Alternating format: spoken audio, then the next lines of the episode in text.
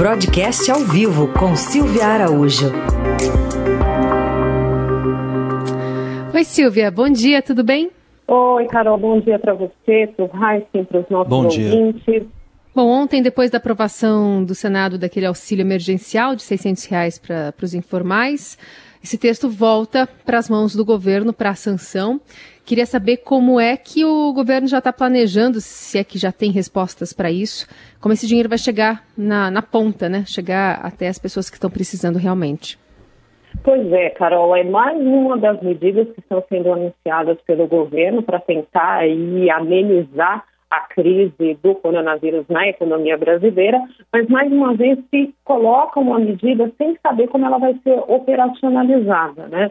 No caso desse auxílio para os trabalhadores informais de 600 reais, que passou na semana passada na Câmara dos Deputados, ontem no Senado, aliás, foi muito rápida a votação, é, em, em, tempos normais, isso uh, se arrastaria muito pelo Congresso, mas como é uma questão emergencial, o Congresso se é, movimentou rapidamente e já está aprovado. Agora falta a sanção presidencial e também saber como isso será operacionalizado, os bancos que vão fazer essa operacionalização para os recursos chegarem até é, as famílias que estão necessitando e que vão ajudar com esses recursos, principalmente no consumo, né? Porque esse, esse dinheiro provavelmente vai ser voltado ao consumo das famílias e esse consumo acaba reativando uma outra parte da economia, que é quem vai estar vendendo para essas famílias.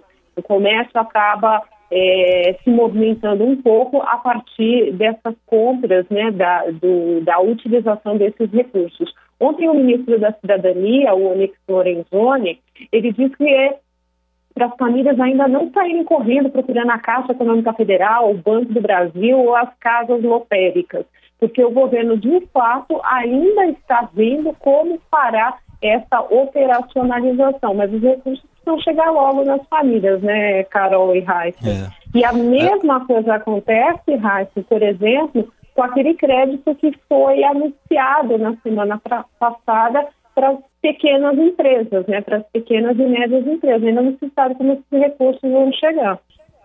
É, o ministro até fez um alerta ontem é, que tem gente já tentando aplicar golpe, né? Tem, tomar cuidado aí, não colocar os dados aí em sites, porque esse site aí pra, foi sequer criado ainda pelo, pelo governo federal.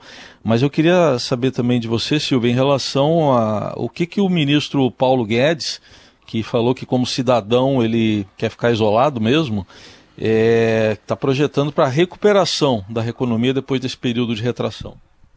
Pois é, né, Raíssen? Ontem o presidente, na verdade, a frase veio do presidente Jair Bolsonaro, que ontem disse ter conversado com o ministro Paulo Guedes e que nessa conversa o Guedes disse para ele que em um ano é, é possível se recuperar a economia do Brasil. Agora, o dado é, é, muito, é muito simplista, né? Um, um, um, achismo, talvez, uma projeção otimista do ministro Paulo Guedes, porque o que a gente vê é uma recessão que deve ser instalada no Brasil, não só no Brasil, mas como no mundo, né? E o Brasil é, não, não pode ser considerado aí o oásis da crise.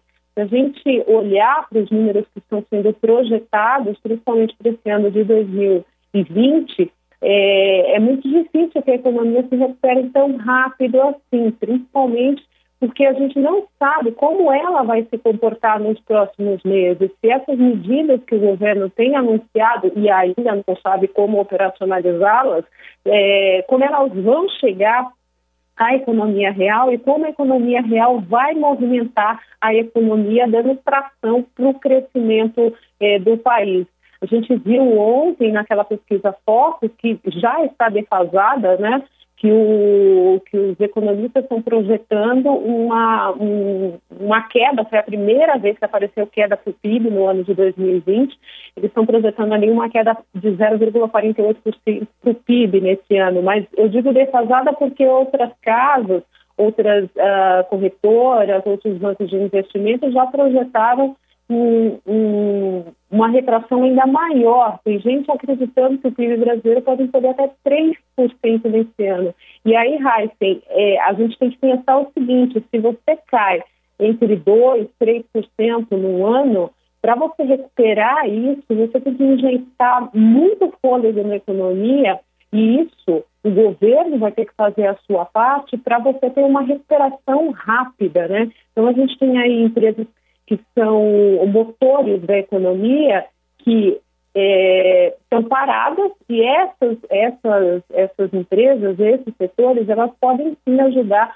a alavancar o crescimento, mas para isso você precisa de demanda na outra ponta. A gente tem a indústria automotiva que está parando, né, por motivos óbvios, óbvios não tem demanda. Você tem a indústria da construção que estava se recuperando principalmente no último trimestre do ano passado, a gente chegou a falar disso aqui no jornal, mas elas também estão parando. Você tem as companhias aéreas nesse estado lastimável, né, de caixa, que as empresas vão sofrer um prejuízo muito forte. O governo está tentando aí se mexer para ajudar essas companhias aéreas, já se fala também em algumas medidas para a construção. Enfim, vai ter a mão do governo, vai ter que estar ali presente para tentar fazer com que essa recuperação de fato aconteça e que essa projeção, previsão aí otimista do ministro Paulo Guedes se faça realidade no futuro, né?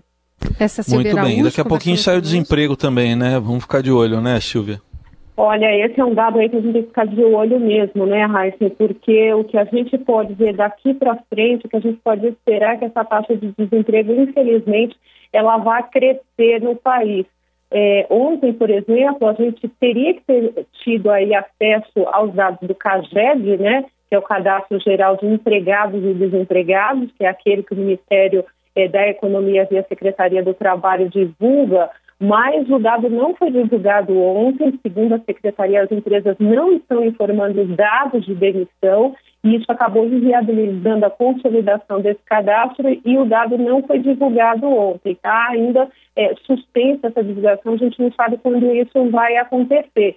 E aí, no CAGED, no, na PNAD, né, que vai ser divulgada hoje pelo IBGE, a gente não sabe o quanto também que esses dados é, vão estar comprometidos. Mas a expectativa é de que o dado de desemprego aumente daqui para frente, infelizmente. Muito bem, tá aí a Silvia Araújo que volta na quinta-feira aqui ao Jornal Dourado. Silvia, obrigado, até quinta. Até quinta, gente.